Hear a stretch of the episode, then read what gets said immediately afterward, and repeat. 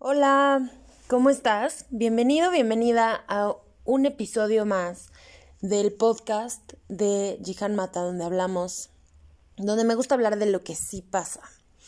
Primero que nada, te voy a contar por qué había estado un poco apartada de subir el podcast. Y bueno, fue porque quería darle un toque, según yo, más profesional, de más calidad, me mudé a una cabina de radio que resultó pues no estar de acuerdo a mis necesidades y a lo que yo estaba buscando y estoy de regreso haciendo esto de forma pues muy casera, muy rústica, que pues de alguna manera me gusta más y siento que tiene más que ver también con quién soy yo y cómo soy yo.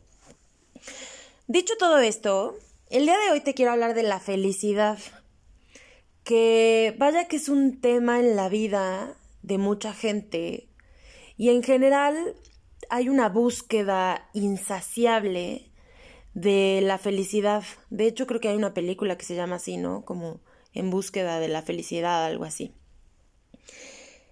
Y bueno, ayer, en estos días, que según yo he estado como de regreso en Twitter, más viendo que escribiendo, Vi un tweet que puso Amandititita, sí, escuchaste bien, Amandititita, que decía, la felicidad es un término retrógrado.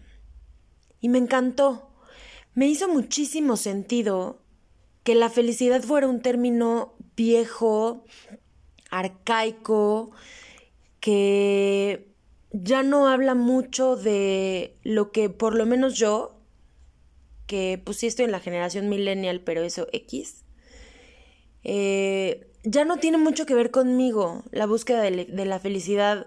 O sea, como que siento que la felicidad a mí se me queda corta. No, no sé si te pasa igual, no sé, porque también depende mucho del carácter y depende mucho de la personalidad, que es posible que a ti sí te lata esto de andar en búsqueda de la felicidad. Pienso que la felicidad tiene mucho que ver con el marketing. Y mis amigos mercadólogos, si alguien, algún mercadólogo por ahí me escucha, a lo mejor puede estar muy en contra de lo que estoy diciendo, pero creo que últimamente nos han hecho creer que la felicidad es tener cosas y que si tengo el iPhone 11, 12, 13, voy a ser más feliz el día que lo tenga. O que si tengo tal coche, o que si tengo tal pulsera, ¿no? Eh, bueno, que si tengo cosas, voy a ser feliz. Y la realidad es que, pues, yo he tenido estos deseos también de, de tener un, un teléfono que, que me guste mucho o o tener alguna cosa en específico que, que deseaba mucho. Y cuando la tengo pues la felicidad la felicidad entre comillas es momentánea es muy rápida y enseguida el objeto del deseo se convierte en otra cosa. Deja de ser el iPhone 11 y entonces ahora quiero cambiar el coche. Tener una camioneta último modelo vestiduras de piel que Siri sea manejada por Siri y además me dé mi desayuno del estéreo, ¿no? Que bueno, ya ahora ya aparecen aviones los coches.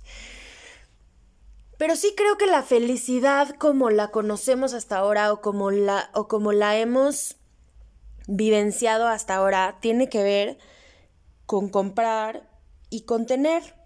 Y eso es algo que nos han hecho creer desde el pasado, o sea, nuestros papás creo que crecieron así, como el día que tengas una casa vas a ser feliz, el día que tengas estabilidad económica vas a ser feliz. Y resulta que ahora, en esta generación, como la mía o incluso gente más joven que yo, se está dando cuenta que pues obtener estas pertenencias que en el pasado pues eran el fin, ¿no? El día que tengas una casa, el día que termines de pagar la hipoteca, el día que te hagas de un bien, pues ese día vas a ser feliz. El día que tengas una familia, el día que tengas hijos, el día que escribas un libro, ¿no? Estas cosas como se han hecho como estatutos sociales de lo que tienes que hacer para llegar a la felicidad y creo que están quedando cortas. ¿Cuándo estás verdaderamente feliz? Ese pues es mi es mi dilema, es mi pregunta. Apenas alguien me preguntaba que cómo estaba y yo afirmé que estaba muy tranquila, que me sentía muy tranquila y recibí como respuesta que estar tranquilo no es lo mismo, no es lo mismo estar feliz. Y lo agradecí inmensamente. Creo que ya he compartido alguna vez en este podcast que a mí la gente feliz me no sé si fue en el podcast o en algún live que hice en Facebook, que a mí la gente feliz me da un poco de miedo. No sé si ya tuviste la oportunidad de ver la película del Guasón, espero que sí, si no corre a verla, donde pues él tiene un padecimiento, no voy a spoilerear absolutamente nada, él tiene un padecimiento eh, diagnosticado que pues tiene como estos ataques de risa. Y la risa normalmente es un síntoma de la felicidad. Esta gente sonriente, rozagante, que ríe a carcajadas, y entonces esa gente suele estar feliz.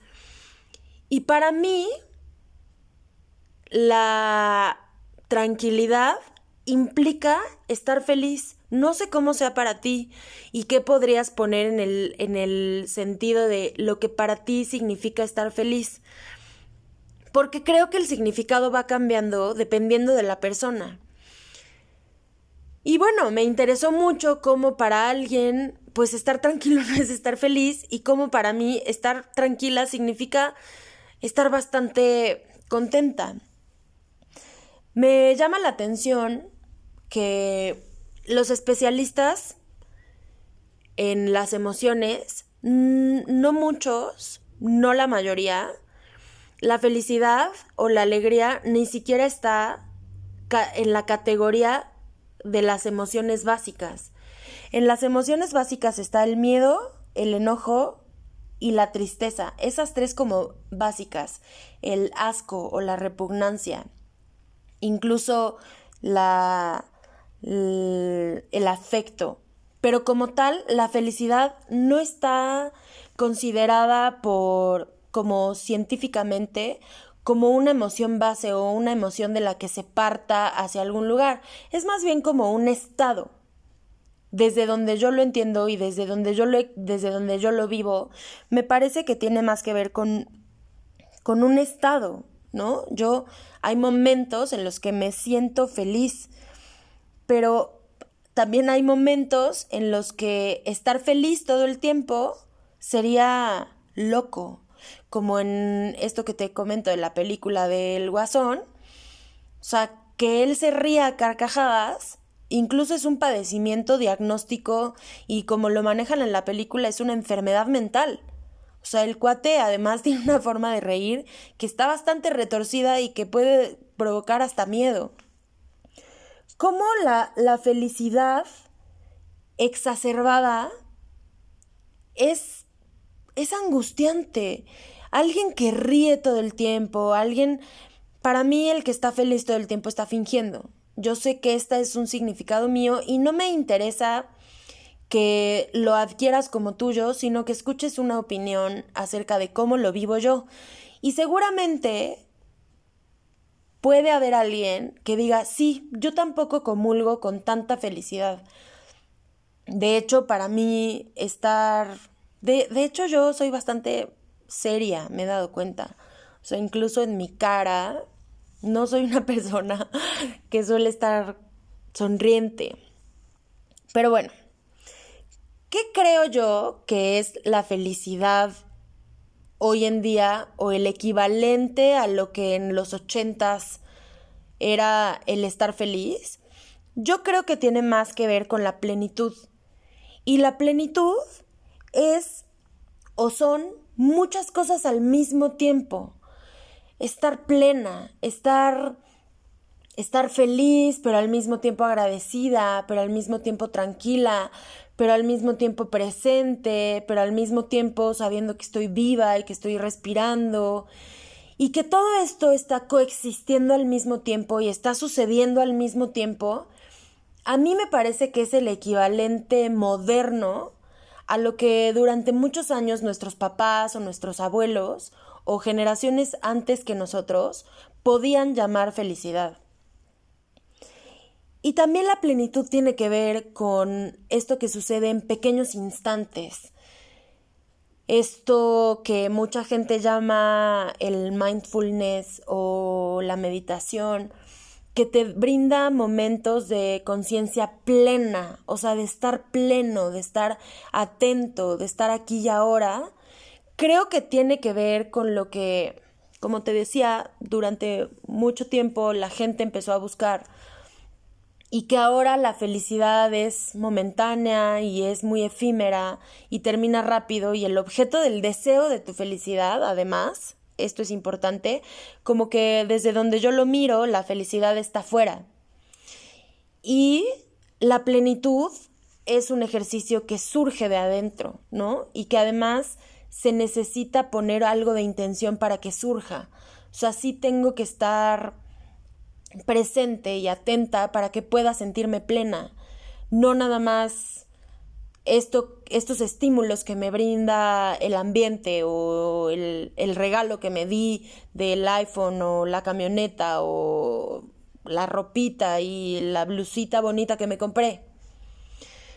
La felicidad pareciera, desde mi punto de vista, que está más afuera y la plenitud me parece que surge más de adentro.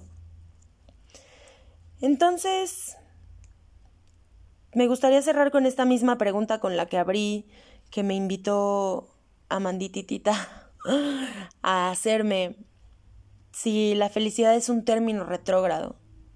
Yo creo que sí. No sé cómo lo escuches tú.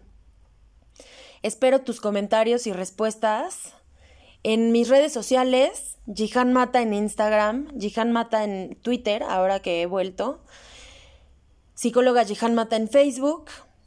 Y pues muchas gracias, estoy de regreso en este método rústico de grabar así.